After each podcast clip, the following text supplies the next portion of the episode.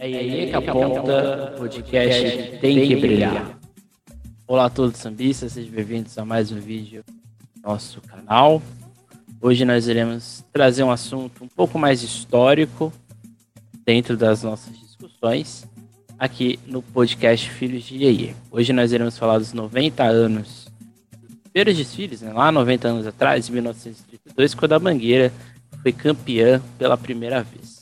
Hoje nós iremos receber aqui o Rodrigo, da nossa página, Leonardo Bruno, que já é praticamente honorário da nossa, do nosso eu posso, eu posso apresentar a casinha para o Rodrigo, mostrar para ele, explicar um pouco sobre o sambista da depressão, para ele um pouco do que se trata o nosso projeto, entendeu? Isso, isso é porque eu não apareço, né? Eu fico só por trás assim, eu não apareço, aí eu preciso de um direcionamento. Muito bom, obrigado, Emerson. Muito legal sempre estar aqui com vocês. Seja bem-vindo, Rodrigo. Você que nunca tinha participado. Ah, obrigado. Esse é o nosso ponto no canal que a gente pode emitir opiniões. Então, esse podcast ele está aqui para isso. Bem, hoje aqui a nossa ideia é explicar o que aconteceu, né? 1932, a gente está aí para né, esse ano 2022, já aconteceu, né? A comemoração dos, dos 90 anos de desfiles. A gente está, inclusive, num, num caminho né, de comemorações de datas bastante importantes. Né? A gente vai ter logo no ano que vem centenário da Portela. No final da década, a gente vai ter o centenário da Mangueira. A gente vai ter o centenário dos desfiles, né, que vai ser 1932. E hoje a gente vai discutir esse assunto, certo? Eu sou historiador, Leonardo Bruno também é historiador, pesquisador, jornalista, o Rodrigo também é pesquisador, então a gente vai aqui, hoje é um pouco mais.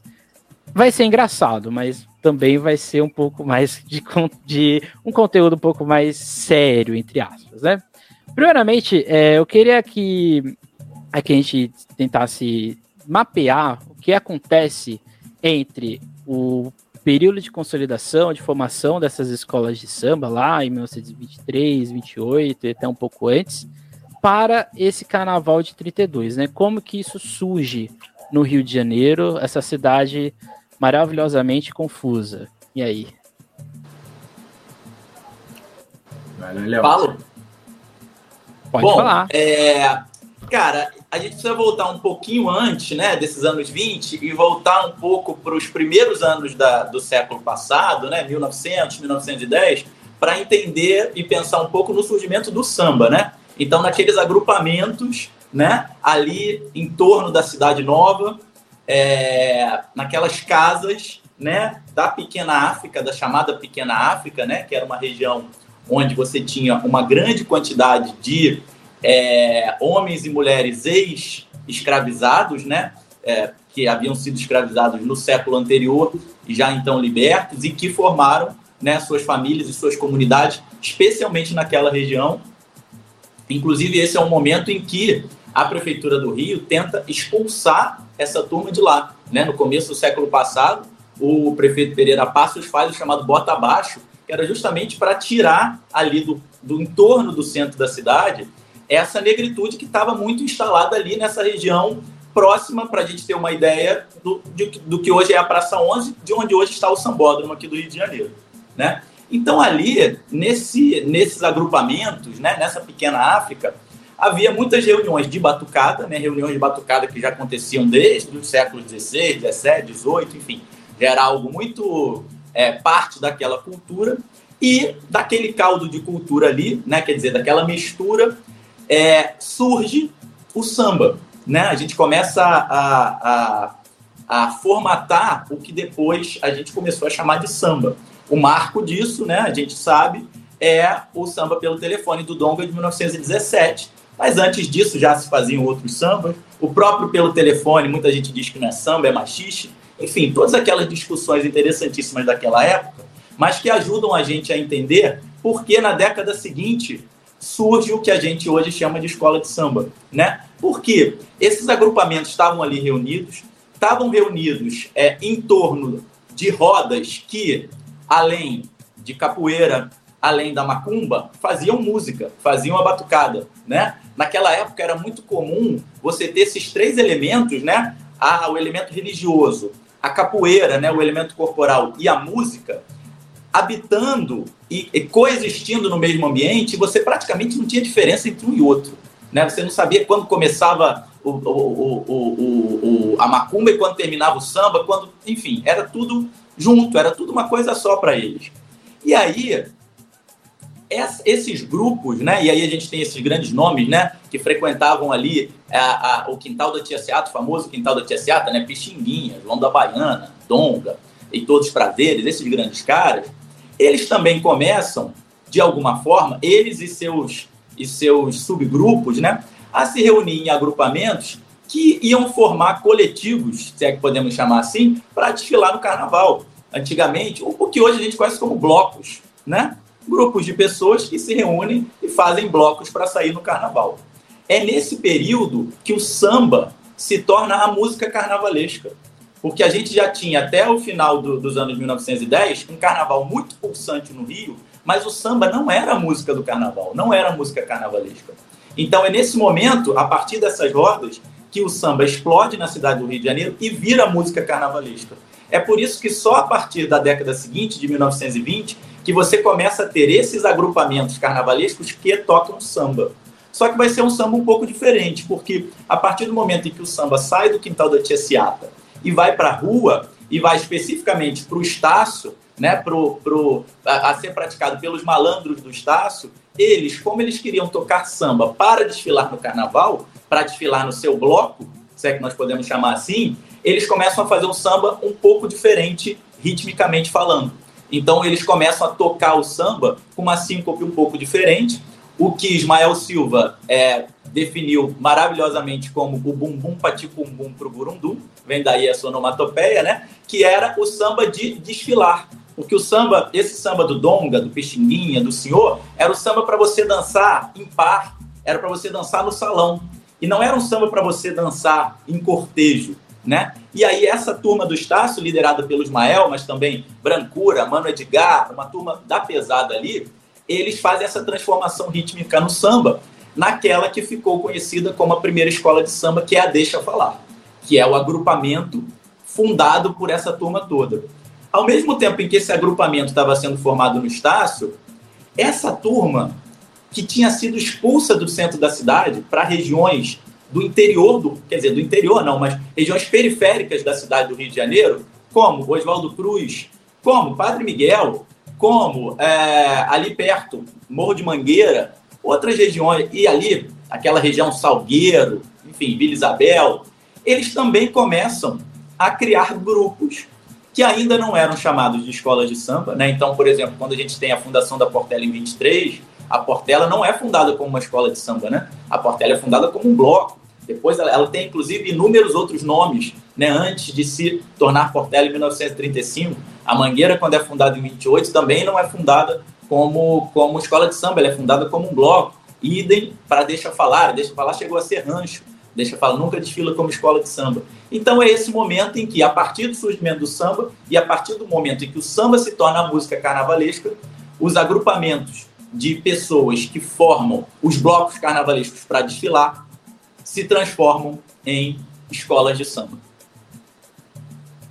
E Rodrigo, só para completar, como é, é, importante, né? Porque assim, década de 30 está iniciando o período do Getúlio Vargas, que ainda não era, não tinha aquela, aquela, aquela máscara, aquela figura nacionalista, isso vai acontecer mais para frente.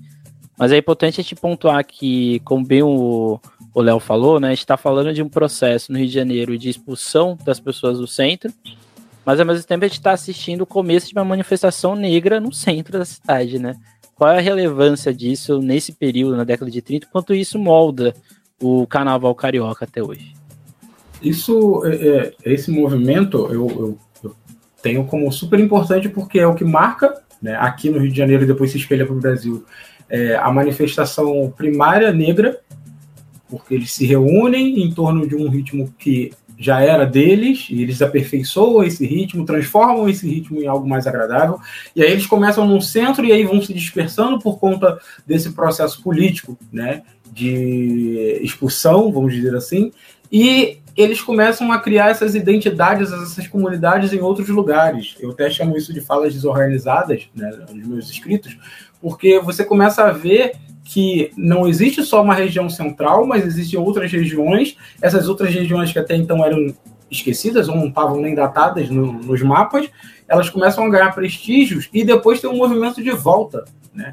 Todo mundo volta de novo para a região central, que como tem o desfile aí que a gente vai falar mais tarde ali no Maracanã, e aí depois o pessoal vai lá para o centro, volta para o centro do Rio, até culminar no Sambódromo. É, mas isso é, é, é, de uma extrema importância porque isso mostra a força né, que o negro tem sobre e na cidade do Rio de Janeiro.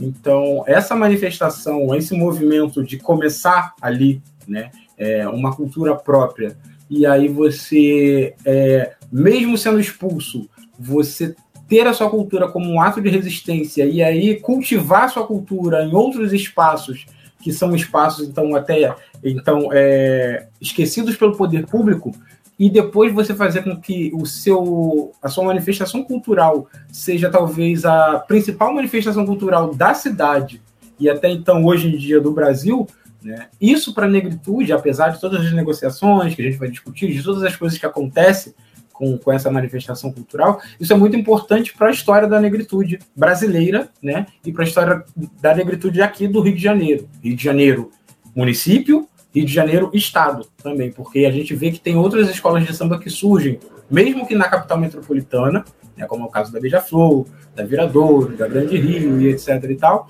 mas hoje a gente também tem outras escolas de sambas em umas regiões mais longínquas do centro urbano daqui do Rio de Janeiro.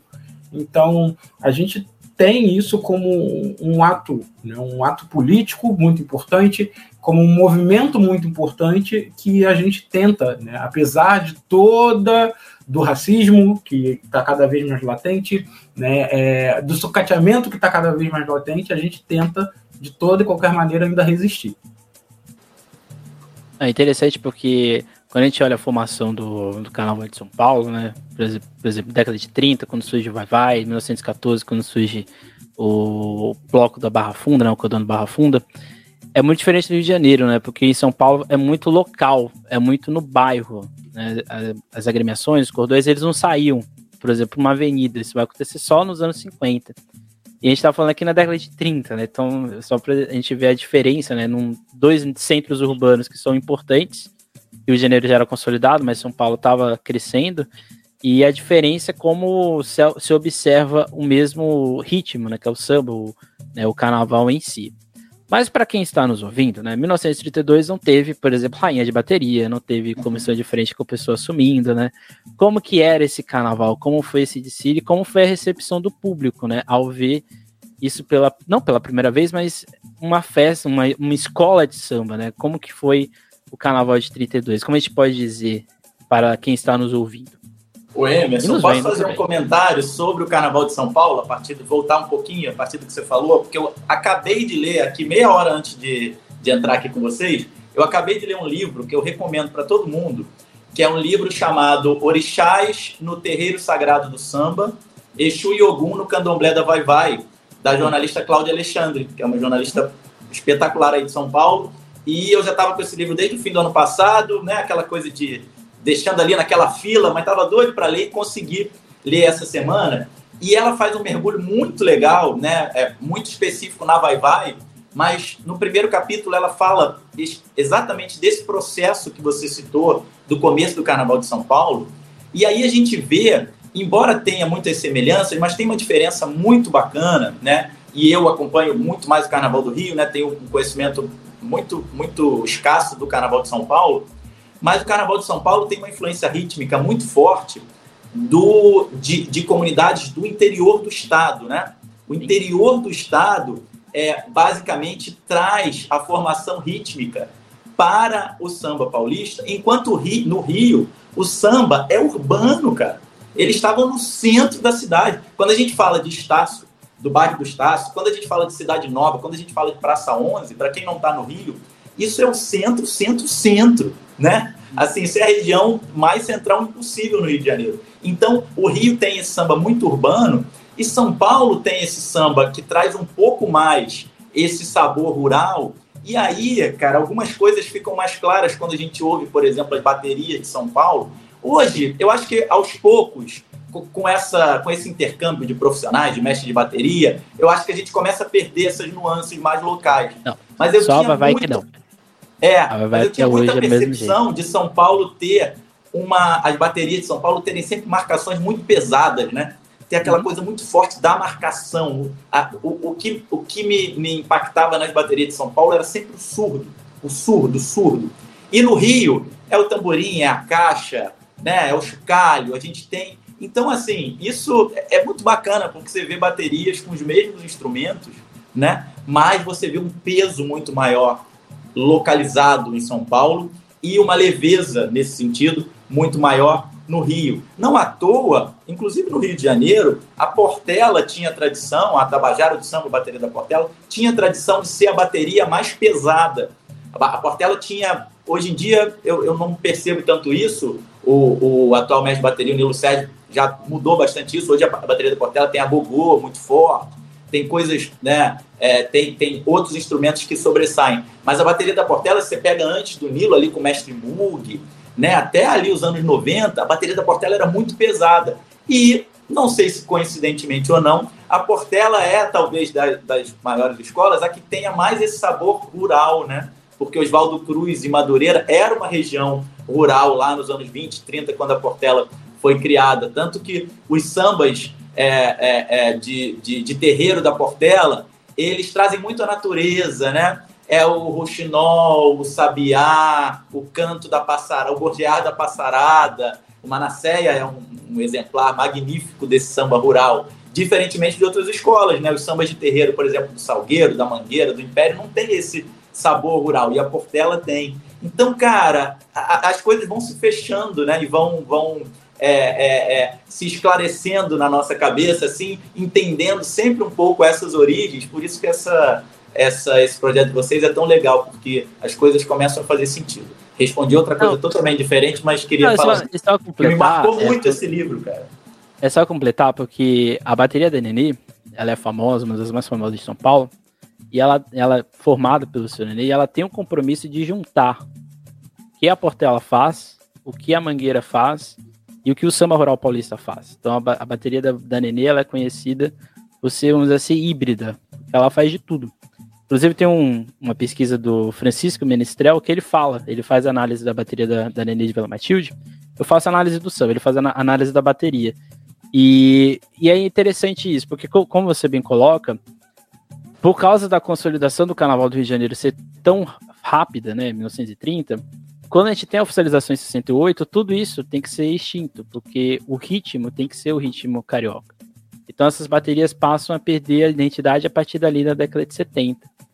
E as, os, as nomes das baterias mais antigas é rolo compressor, que é do Peruche, é pegada de macaco, que é da Vai Vai, é a bateria furiosa, que é da Barra Funda, e é exatamente por isso, né? A, a, a camisa verde branco tinha a, característica de fazer todo um, um, retângulo de, de surdo.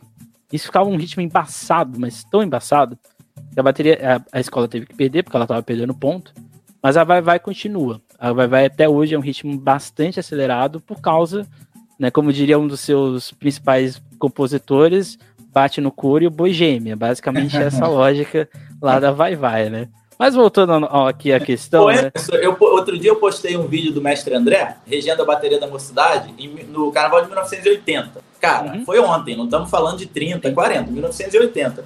E em 1980, a bateria da mocidade, vamos lembrar que Padre Miguel também era uma zona muito afastada do centro, né? Também era, é, nos anos 40, 50, uma, praticamente uma área rural, a bateria da mocidade tinha todos os elementos pesados na frente da bateria. A gente vê pelo vídeo que a frente da bateria todos são os surdos pesados, que né, a, a gente ouvindo precariamente pelo, pelo som, eles eram muito mais fortes na bateria da mocidade com o mestre André do que são hoje na mocidade e nos outros nas outras baterias, né? Não, sim. Assim, por exemplo, a, a, camisa fazia isso até os anos 2000. Depois ela deixou de parar, porque questões, questões internas, né? Uhum. Mais para frente a gente vai ter um projeto lá no Carnavalize que a gente vai falar de todas essas escolas antigas de São Paulo. E isso provavelmente vai estar tá em, em questão lá né, nessa, nesse nosso trabalho. Mas voltando aqui ao nosso, ao nosso assunto, né? A gente está falando aqui, inclusive, de oficialização, né? E o que muda, né, de 32 para 35? o que, que é esse carnaval oficializado de 35 no Rio de Janeiro? O que, que qual o impacto que ele tem, de fato? E se nele já tinha essa, essa, essa ideia de temas patrióticos, que é o que é, é, o senso comum de quem ouve, né? Ah, os enredos de antigamente só falava-se da independência, da república, né? Já era assim? 35 foi, foi fossa isso ou não? É um conto popular. Pode ir, Léo.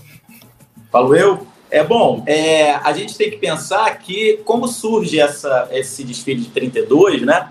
É, as escolas, quando surgiram ali nos anos 20, né, na virada para os anos 30, aliás, antes do centenário do desfile da escola de samba, tem o centenário da Unida da Tijuca, né, que é de 31, né, 31 de dezembro de, de 1931, então daqui a pouco tem o centenário também da Tijuca.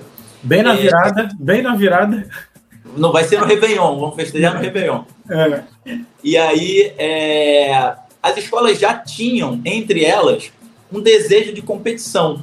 Tanto que em 1929, três anos antes do primeiro desfile, já existe uma competição na casa do Zé Espinguela, que era um famoso pai de santo do Rio de Janeiro da época, que junta alguns sambistas de escolas né, que existiam à época para fazer uma disputa, na época só de samba enredo. Né?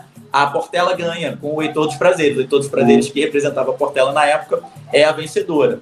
Mas ainda não era um desfile de escola de samba mas já foi a primeira disputa entre as escolas. Então a gente já vê que elas já tinham esse desejo, né, além de mostrar a sua arte, de se exibir no centro da cidade, elas também já queriam saber quem era melhor entre elas, quem fazia mais samba.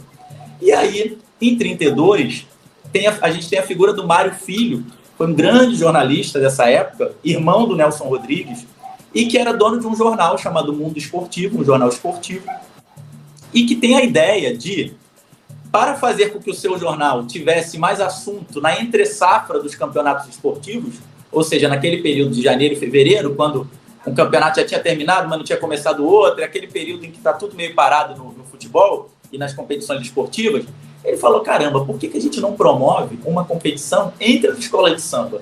Tem tantas escolas aí agora surgindo, está surgindo esse movimento tão bacana na cidade. O Mário Filho teve esse olhar de perceber que estava pintando alguma coisa diferente. E aí o jornal Mundo Esportivo organiza, no dia 7 de fevereiro de 1932, o primeiro desfile de escolas de samba. E aí era desfile mesmo, né? Elas desfilavam na praça, desfilaram na Praça 11, que hoje não existe mais, né? A Praça 11 foi destruída em 1941 para a construção da Avenida Presidente Vargas. A Praça 11 fica mais ou menos onde hoje ali é o Terreirão do Samba, até o, o onde tem o Monumento de Zumbi dos Palmares para um lado, né? Para o outro lado ali, Rua de Santana, Marquês de Pombal, Benedito Hipólito, aquela região ali era onde ficava a Praça 11, que era uma praça bem ampla, né? É, e, inclusive, a cabine julgadora, né? É, tem um registro que a cabine julgadora ficou ali entre a Rua de Santana e a Marquês de Pombal, naquela, naquela área ali onde hoje é o jornal, a sede do Jornal Globo, né? E do lado de onde fica o nosso atual sambódromo.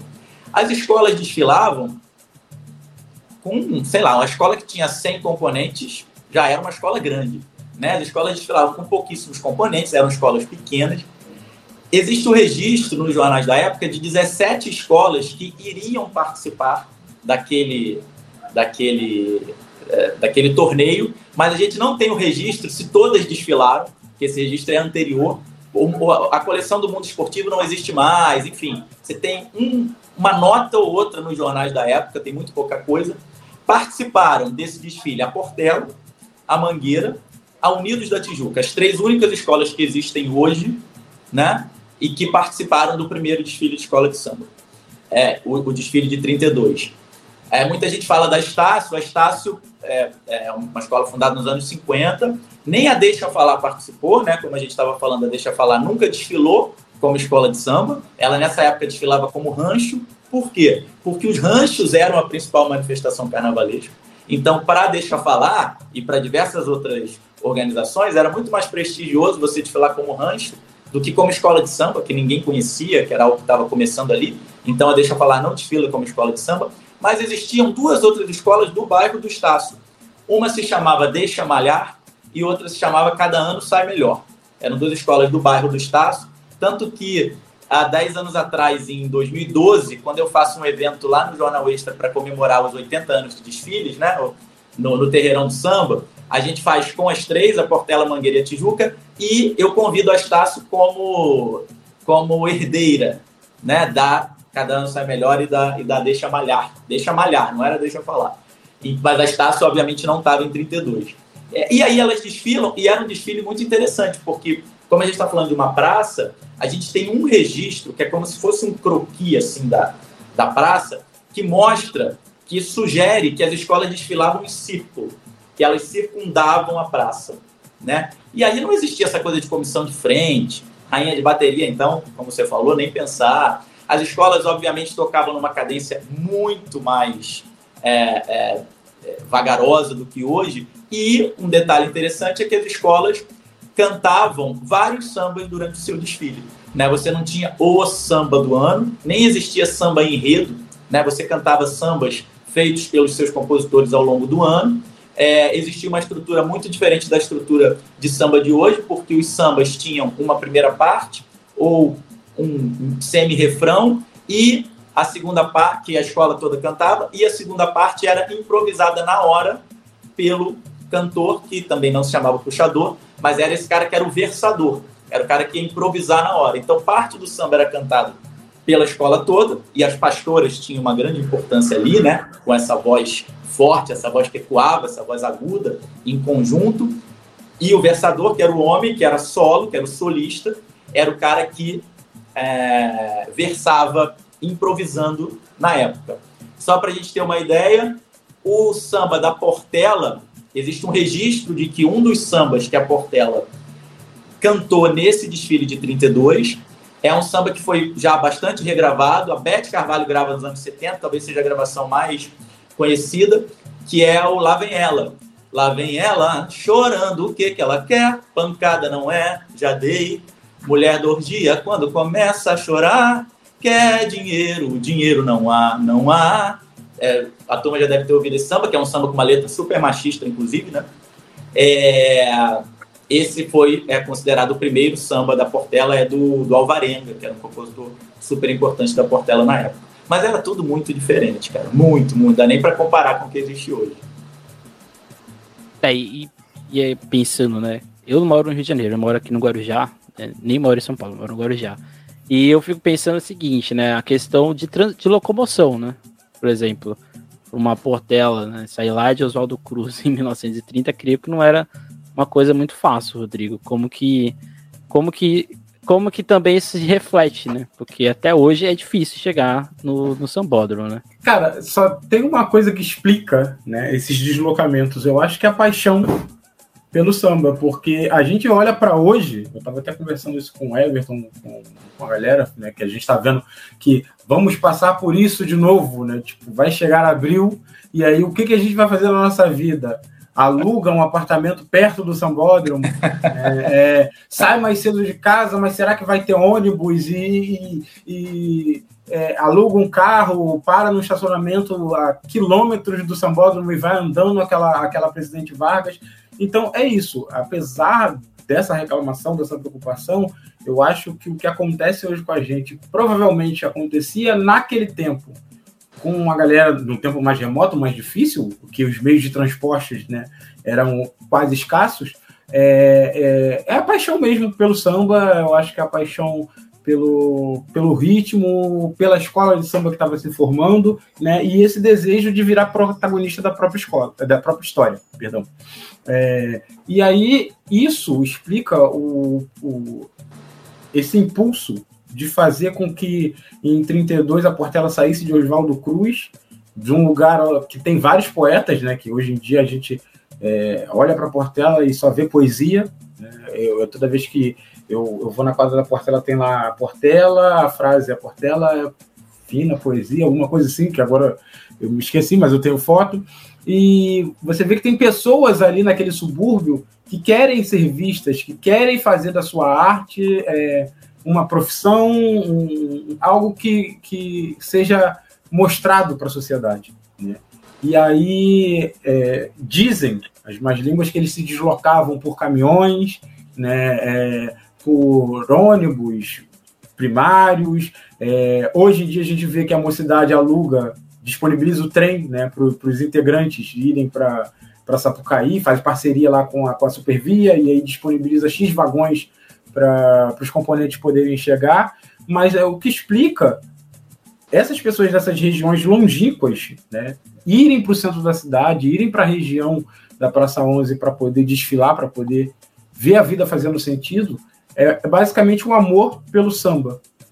É, eu acho que é a única coisa que explica, porque, sei lá, às vezes a pessoa trabalhava num, num outro lugar, tinha uma vida difícil, mas aí quando chegava o carnaval, quando chegava a época, a gente suspende a realidade, né? Como o Ben Bakhtin fala, que o carnaval é a suspensão da realidade, a gente suspende a realidade e comete essa loucura vai nadando, né? É como o Samba da Viradouro diz que as, a sinopse da Viradouro diz que as pessoas é, iam de balão né, para ver desfiles e etc e tal. Então, assim, é, são essas loucuras que explicam. Eu acho que o amor pelo samba, né, esse amor para mostrar essa sua cultura própria, para mostrar também o poder, poder público, perdão, que o samba é uma manifestação importante, tanto que em 35, né, a prefeitura ela oficializa e dá subvenção, não é, Léo? E porque vê que aquilo dali é uma manifestação cultural importante que o Mário Filho, o Nelson Rodrigues, que cutucou muito o próprio irmão para poder fazer, porque o Nelson Rodrigues era um homem da rua, né? Era um galanteador da rua que gostava dos ritmos das, das ruas.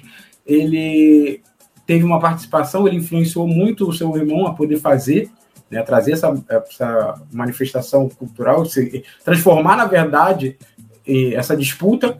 E aí a prefeitura ela vê isso como uma boa oportunidade de angariar, de, de potencializar e transformar isso como uma marca cultural da cidade.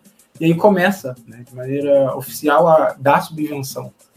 Que anos mais tarde o antigo né, prefeito tira da gente. E a gente meio que se vê aí em apuros para poder fazer a festa, mas teve festa a, a galera veio, né, desceu e pôde festejar.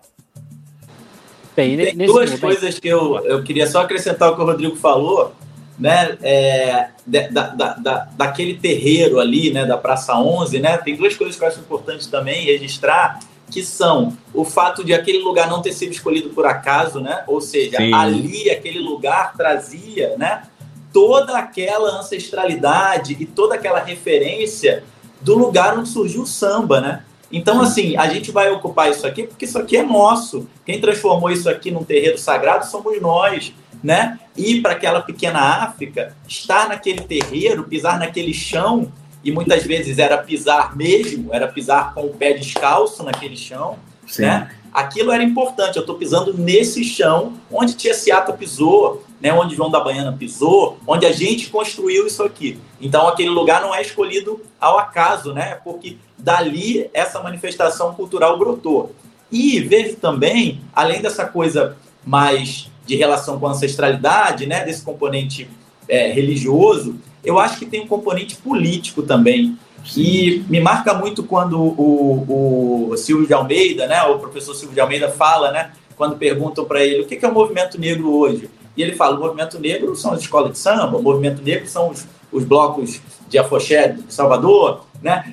É, pensar na escola de samba como movimento negro né, me leva muito a pensar nessa iniciativa das comunidades negras de Oswaldo Cruz, da comunidade negra do Borel, da comunidade negra da, da, da, de Mangueira, de falar assim: não, nós, nós fomos jogados para as frestas, mas no carnaval eu volto para o centro.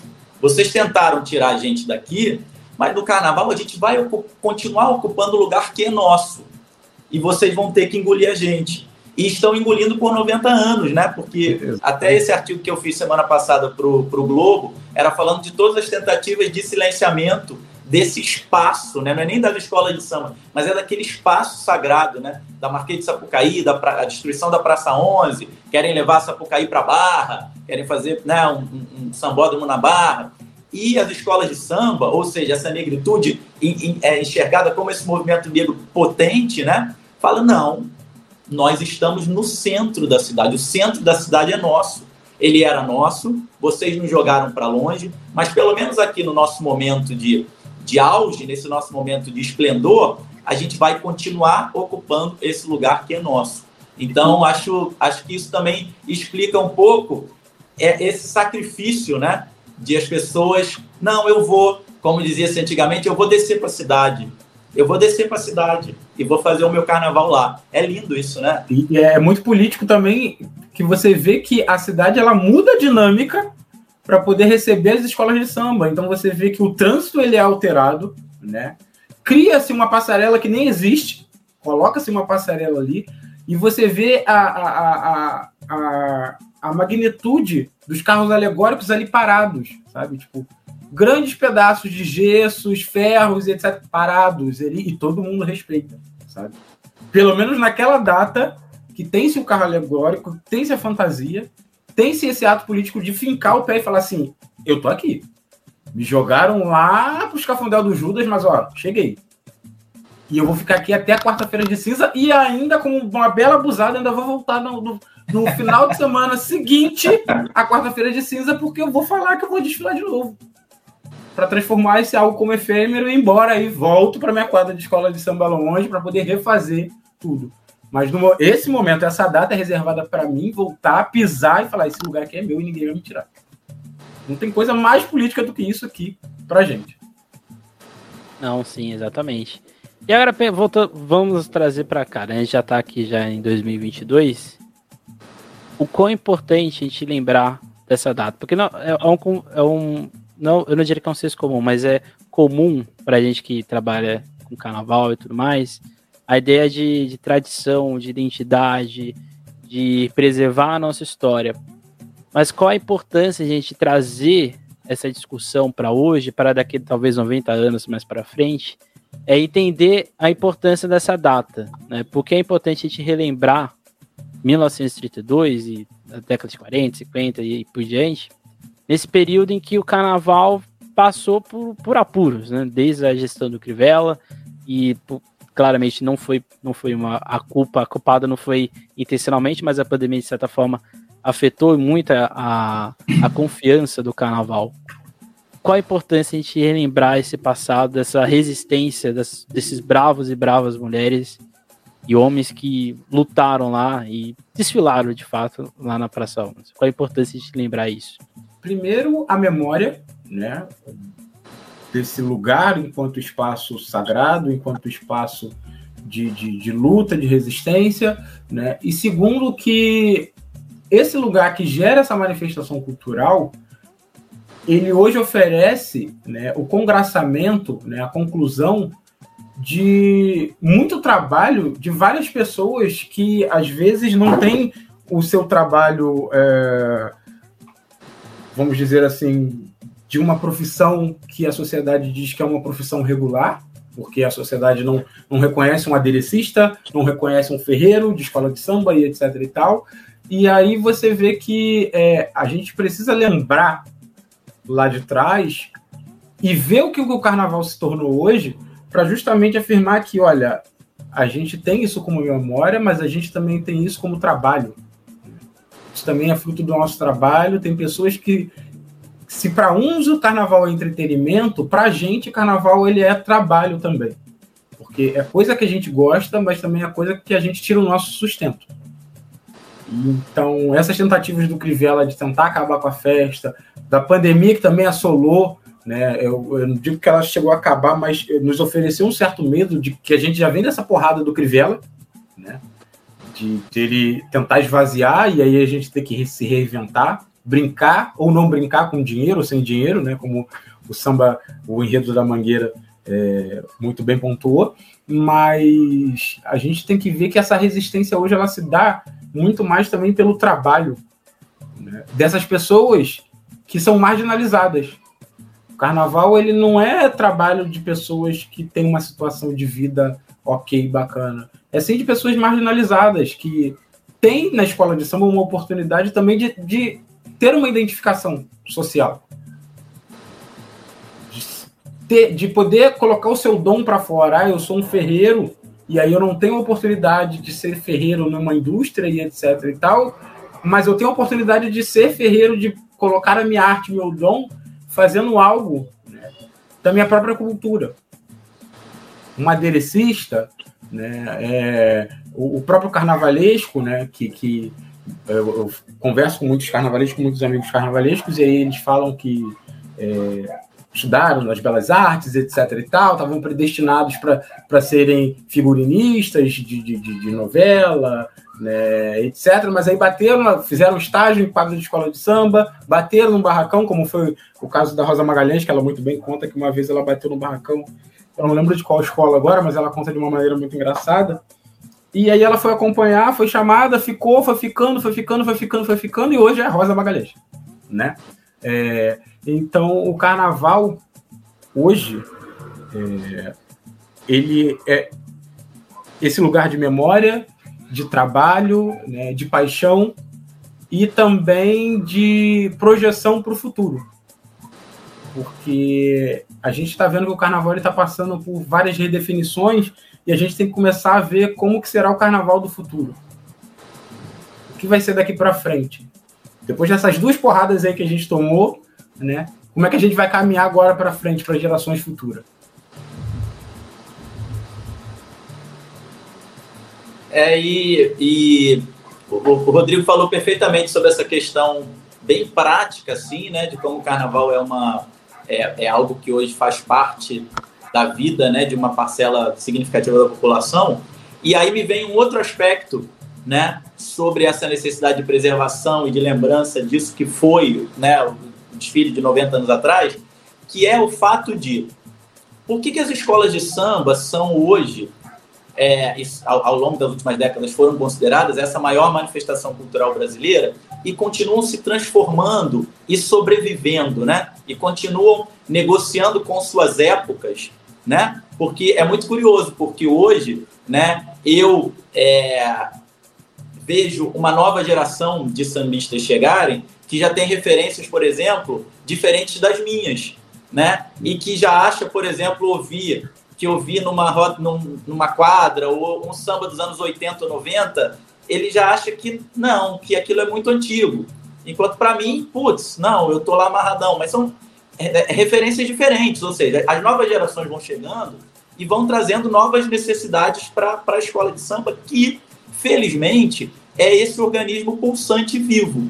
Por quê? Porque se a escola de samba fosse uma manifestação folclórica, vamos pensar nas manifestações folclóricas, né? O que, que é você fazer uma representação de folclore, né? É você reproduzir algo que acontecia lá no século passado. Então você pega, sei lá, vamos fazer aqui um, uma cavalhada, uma congada, uma. Sabe? Você vai pegar algo que era assim em 1920 e você vai fazer hoje como era aquilo e você vai fazer uma representação folclórica daquilo. A escola de samba de hoje, como Emerson bem falou, não tem nada a ver com a escola de samba de 1930. Por isso que a escola de samba não é folclore. Por isso que a escola de samba é um organismo vivo. A escola de samba de hoje é a escola de samba de 2022. Então, acho isso muito importante. Acho muito importante que a gente enxergue essas transformações das escolas de samba como transformações que permitem que ela sobreviva, que permitem que ela continue, continue tendo força. Porque provavelmente, se fosse a mesma escola de samba de 1930, ela teria um interesse aqui mais de, é, é, de curiosidade, de pesquisa, e a gente talvez reproduziria como foi esse evento lá que eu fiz no Terreirão. Aquele evento que eu fiz no Terreirão, tentando reproduzir em 2012 uma escola de 32, é um evento folclórico. Sim. Ou seja, eu vou reproduzir algo de 80 anos atrás. A escola de samba hoje não é isso. Ela não reproduz o que aconteceu 90 anos atrás. Então, assim, a escola de samba se moderniza. Porém, porém, para essa organização, para essa organização que tem um fundamento negro, um fundamento de herança africana muito forte, essa cultura nos diz que olhar para trás, olhar para a tradição, ouvir os mais velhos, ouvir o que dizem os nossos griots, respeitá-los e saber que eles têm mais sabedoria que nós é o caminho. A gente sempre aprendeu isso, que quem nos ensina são os cabeças brancas. A gente tem que olhar o que eles fizeram. Ou seja, a nossa cultura, a cultura das escolas de samba, a partir dessa herança negra, essa herança que, nós, que homens e mulheres que foram trazidos de África nos deixaram, nos ensina que se nós perdermos o elo com esse passado, com essa tradição, a gente está frito. Então, assim, esse é o grande dilema da escola de samba. E por isso que é tão cheio de tensão. Por isso que vai Botafogo na porta-bandeira e fala: não, meu Deus, não pode botar fogo na porta-bandeira. Por isso que bota a bateria em cima do carro e fala: peraí, mas vai botar a bateria em cima do carro. Aí por isso que faz o homem voar e fala: meu Deus, mas vai fazer o homem voar, não sei o que tá. Aí por isso que bota o casal na frente da escola, da, da escola e tira da bateria e fala: mas meu Deus, o casal na frente. Ah, acho que dá, vamos aqui, vamos. E vai negociando. E o fogo na porta-bandeira não pode. Mas e o casal lá na frente pode. E a gente vai fazendo sempre a partir do que é o nosso tempo atual, ou seja, do que é 2022, olhando para a sociedade em volta e coadunando isso, olhando para trás, olhando com o que ensinou, o que nos ensinaram o Monarco, Nelson Sargento, Djalma Sabriá, só para citar três griots que nós perdemos agora durante a pandemia. Então, essa é a, esse é o segredo, essa é a receita do sucesso das escolas de samba. É ser um produto de 2022. Você olha, você vê um espetáculo de 2022, mas você olha e vê que o que está ali tem fundamento em 32. Essa é uma equação dificílima, por isso que a gente está o tempo inteiro se batendo e discordando e defendendo e, e discutindo, e é isso que faz ela se reproduzir e continuar viva. Então, é fundamental que a gente não esqueça o que aconteceu em 32, porque se a gente esquecer, o que nos ensina a nossa cultura, a cultura que a gente aprendeu, a cultura de onde a gente veio, ela ensina que a gente vai para um caminho sem volta. Então, está sempre na nossa época, mas sempre olhando para o que fizemos e para o que nos ensinaram os nossos antepassados, os nossos ancestrais. E essas tensões são, são interessantes, né? Porque a gente vê que se antigamente tinha lá o desfile, o desfile foi criado e aí não tinha um enredo, né? Só tinha um samba e aí depois criava-se o samba enredo para depois ter o enredo em cima do samba enredo. Hoje em dia a gente já tem um caminho diferente. A gente cria primeiro o enredo para depois criar o samba enredo. E aí na criação do enredo você tem que pensar numa coisa que já passou, mas dá para você recriar e aí você vai falar o que ah, vou contar a história do país, né, como aconteceu diversas vezes, de maneira linear, vou dar uma transgredida, vou inserir um personagem que não está ali na história, mas vai fazer algum sentido, né? Então a escola de samba ela tem esse poder de ser cíclica, de ser móvel, de poder brincar com a própria história do país, brincar com a própria história do próprio local, brincar com a própria história da própria escola, né? Então, o poder que a escola de samba tem e como ela materializa esse poder naqueles. Quantos minutos agora que tem o desfile, Léo? Entre 60 e 70. 72? É, Não, agora é 70. Agora é 70. Oi? 70? O máximo agora é 70. 70. No novo regulamento. Então você vê é, a, a, a capacidade de coisa que uma escola de samba pode fazer, consegue fazer e tem que dar conta em apenas 72 minutos e o trabalho de um ano inteiro, né? Isso mostra o quão ela está viva, punjante, né? E apesar de toda é, tentativa de sucateamento, de apagamento, a gente leva porrada, mas aí a gente levanta, surge uma ideia criativa de um, entra em tensão com, com uma administração outra, e aí tem-se lá tiazinha que nunca ouviu falar por exemplo, é, de Marrakech, mas aí vem o carnavalesco maluco e fala: olha, a senhora vai desfilar como uma princesa indiana, e bota a tia lá como uma princesa indiana, e ela compra essa ideia e vai para a avenida assim. Então, é isso que mostra o quão a, a escola de samba é um organismo vivo e criativo. Né? Na velha guarda, nos componentes da bateria, na comissão de frente, nos próprios componentes das alas, né, no carnavalesco. E é muito difícil acabar com a escola de samba.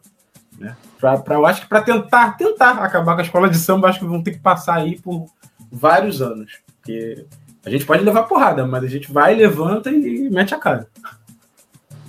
Sim. Aliás, lembrar que as baianas desse desfile estavam vestidas de chá de hortelã, né?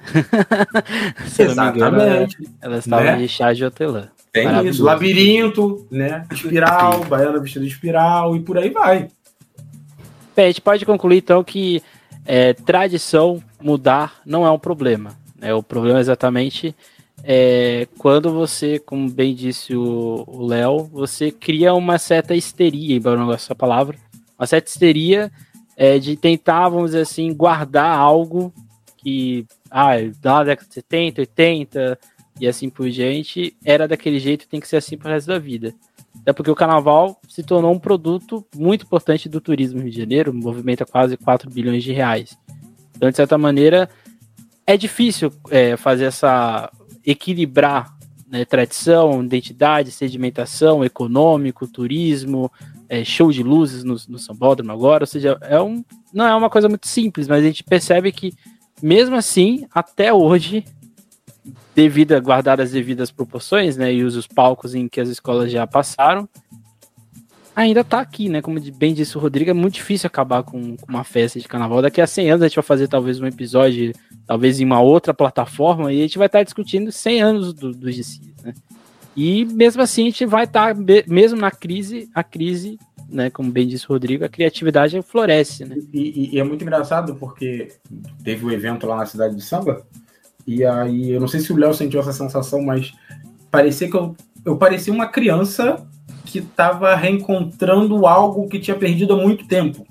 E olha que a gente só ficou sem carnaval ano passado e fevereiro agora, né, que era para ter e não teve.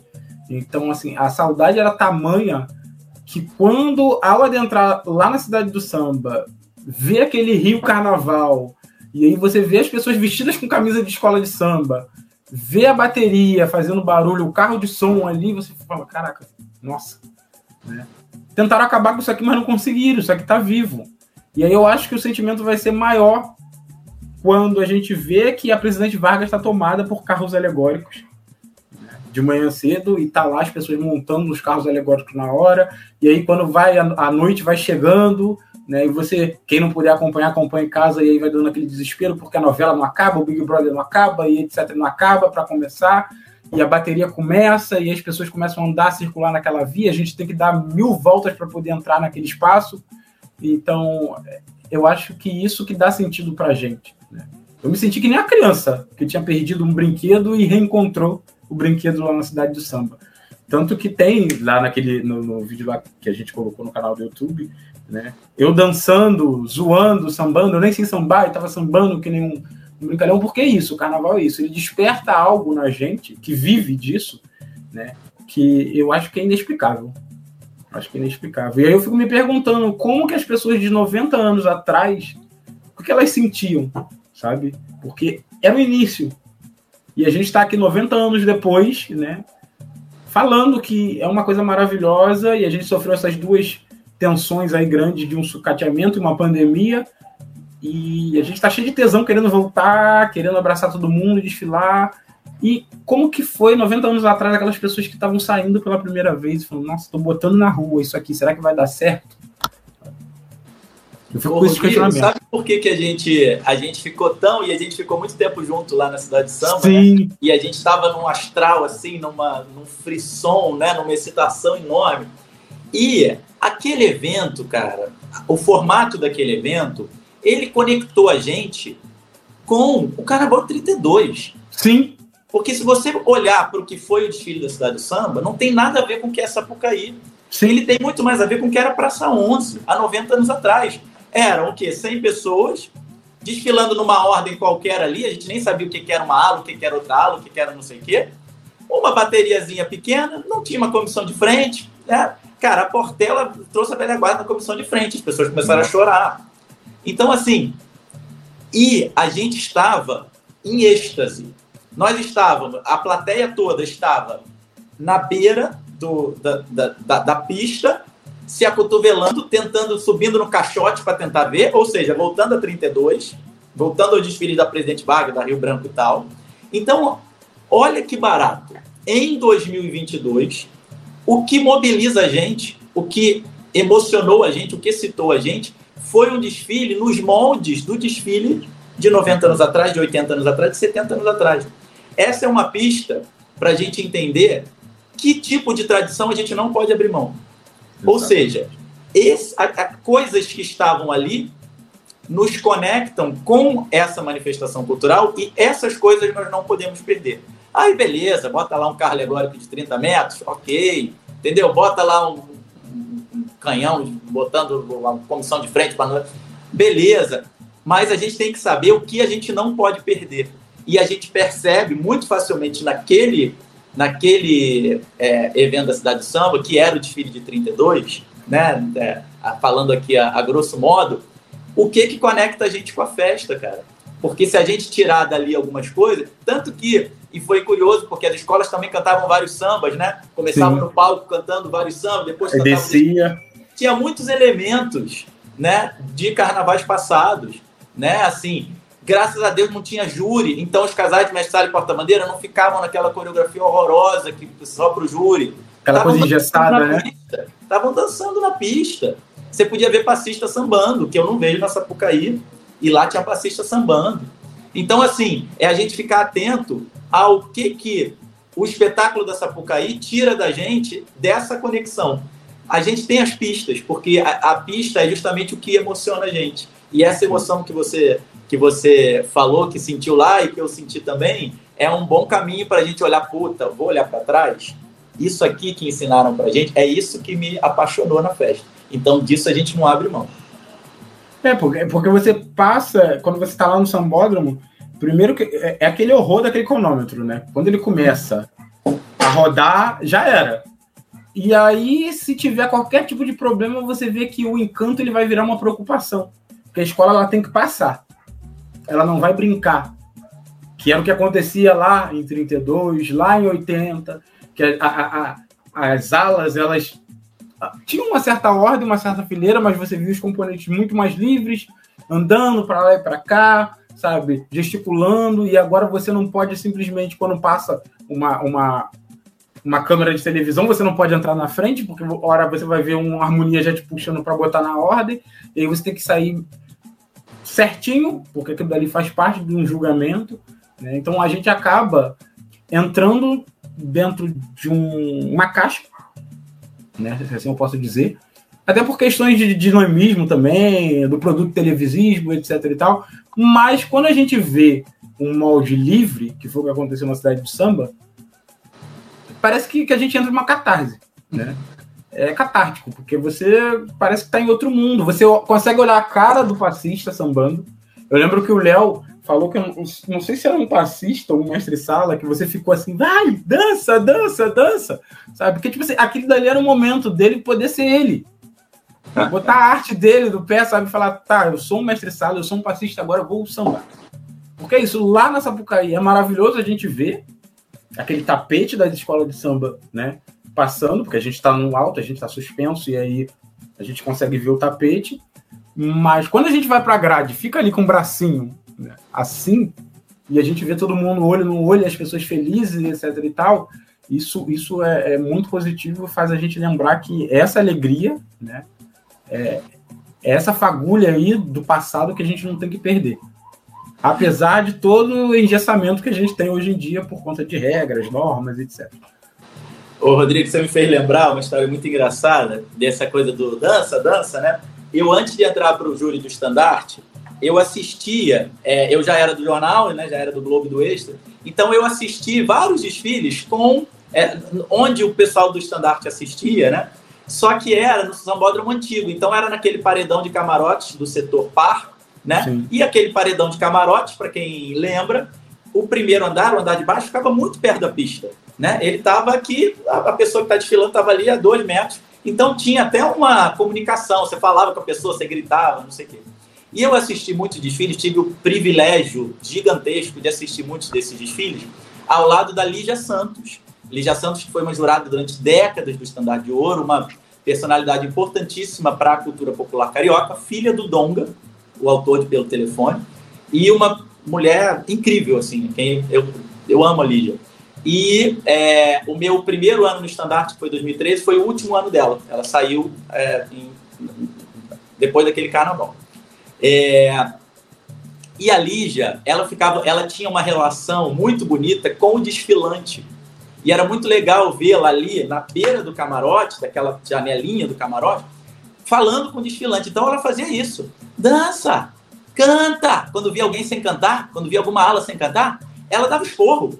Ela canta. Cadê o samba no gogó? via algum passista sem sambar, samba. Então ela tinha uma relação muito visceral e era incrível. E aí foi muito curioso aquele dia na cidade do samba que tinha um mestre-sala, uma porta-bandeira, sei lá, que ficou uns três minutos ali dando passinho para um lado, passinho para o outro, passinho para um lado. E eu falei, caramba, a gente está aqui para ver a Vossa Senhoria mostrar o seu, dar o seu recado, riscar esse chão. Aí eu fiquei, roda, roda, roda. Aí ele me viu, e aí. E não foi lindo, cara? Foi maravilhoso. Nossa. Quando o cara começou a, a, a dançar, pô, aquilo foi de arrepiar. Agora você vê o cara ali dando um passinho para um lado, passinho para outro, a gente vai para o municipal para ver. Mas foi lindo aquilo. Então, até essa relação que hoje em dia a gente perdeu, né? Porque a, o público está todo muito distante né, da, da pista. É, esse dia fez a gente recuperar um pouco essa relação público-desfilante que faz a escola estar tá viva, né, cara? Dá uma, ainda mais energia para o que está passando ali na pista. Eu, eu, não vou me alongar, não, mas uma coisa que um amigo meu que ele, ele é artista visual, ele é pintor, e a temática dele é muito de carnaval.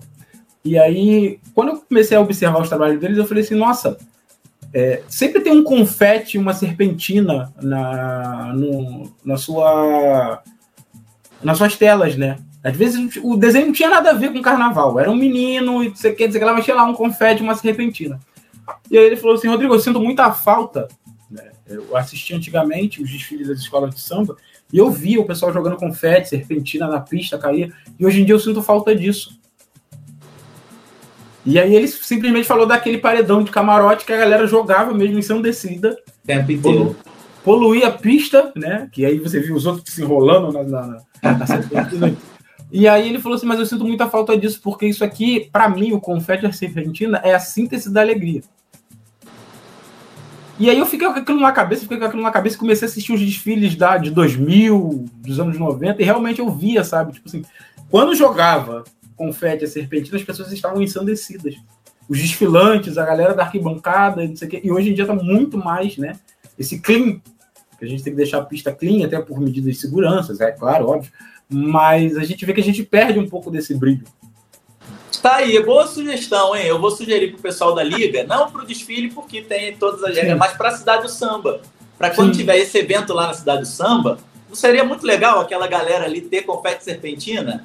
Eu vou, vou sugerir para eles. Pô, ótima ideia, cara. Foi uma coisa assim que, que ele me chamou a atenção, que se a gente ou passa assim no dia a dia que a gente pesquisa carnaval e tal, a gente.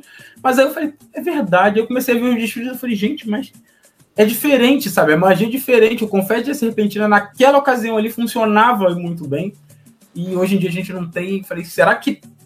Qual é a magia do confete? Qual é a magia da serpentina que funcionava muito bem nos anos 80, nos anos 90, no início dos anos 2000, ali na, na, nos desfiles da escola de samba, sabe? Uhum. Fica a dica aí para o corpo diretivo, diretor da Liesa do Rio Carnaval. Fica aí a dica para todo mundo. Gente, foi um, um assunto muito interessante. Acho que a gente falou aqui de quase tudo, ou no, quase tudo que era possível. Antes de mais nada, só deixar o recado para você que está aqui nos ouvindo. Neste sábado começam os ensaios técnicos, então aqui passar quem vai desfilar aqui. Então, o ensaio técnico da em cima da hora no sábado, dia 12, 7 horas da noite. Em seguida, Império Serrano, às 8 horas da noite. E aqui eu não vou acreditar que uma hora depois já começar outra, mas tá aqui 8 horas começa. E a Lisa Imperial, 9 horas da noite. Dia 13, grupo especial. Imperatriz Leopoldinense, 8h30. São Clemente, 9h40. E Portela, num ingrato, na ingrata, 22 horas e 50 minutos. Alô, Liesa, vamos rever esse horário aí. Dá Cara, tempo ainda, hein? Ainda não dá, né?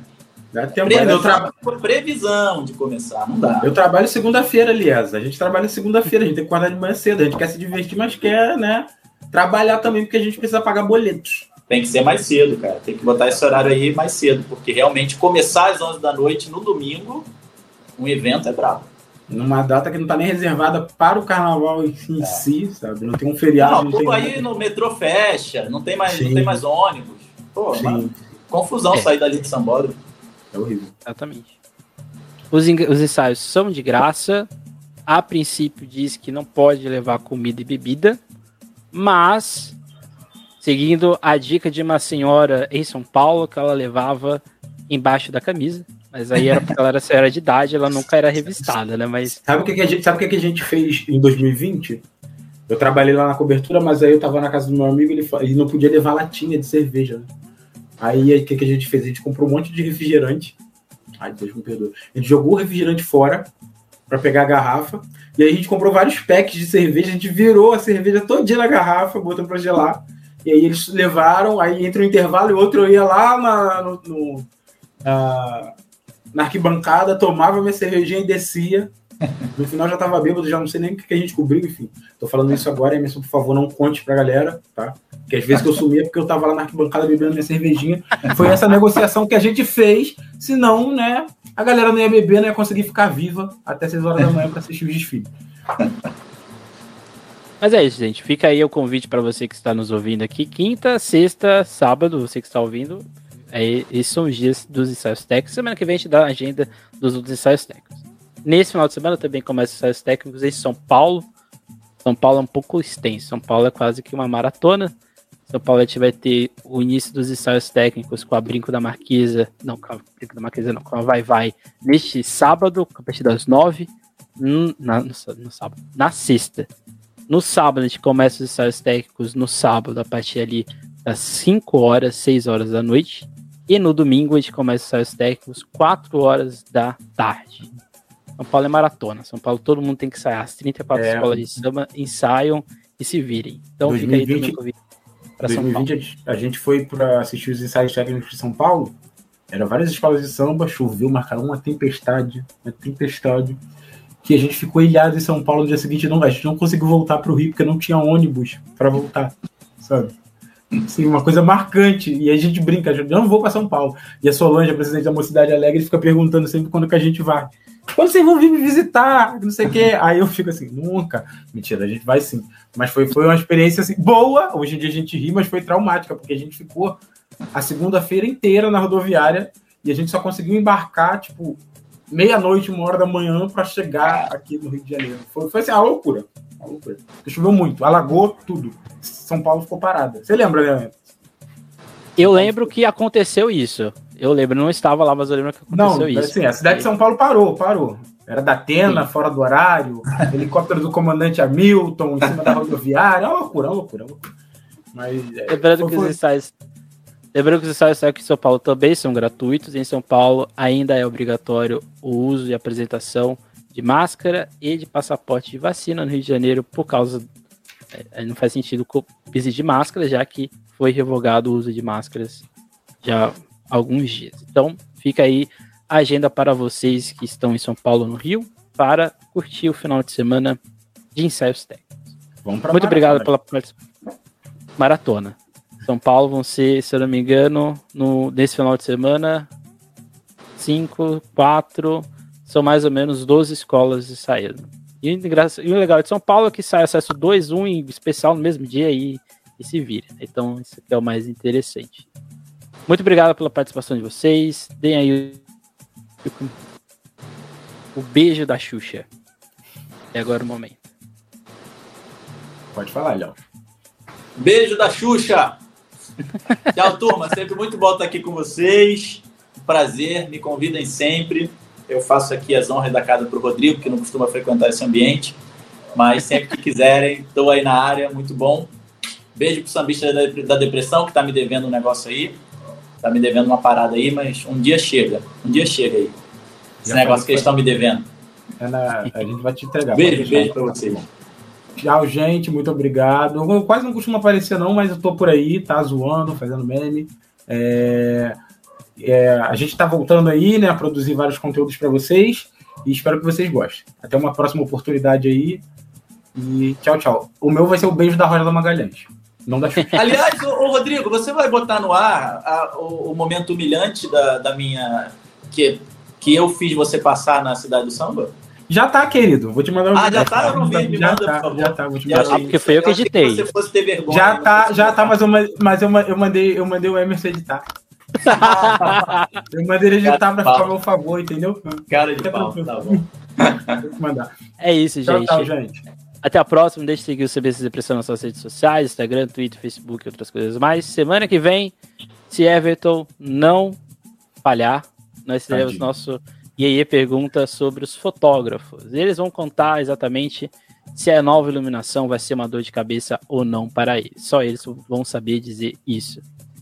É É isso, gente. Até semana que vem. Nunca esqueçam e nunca deixem de sambar.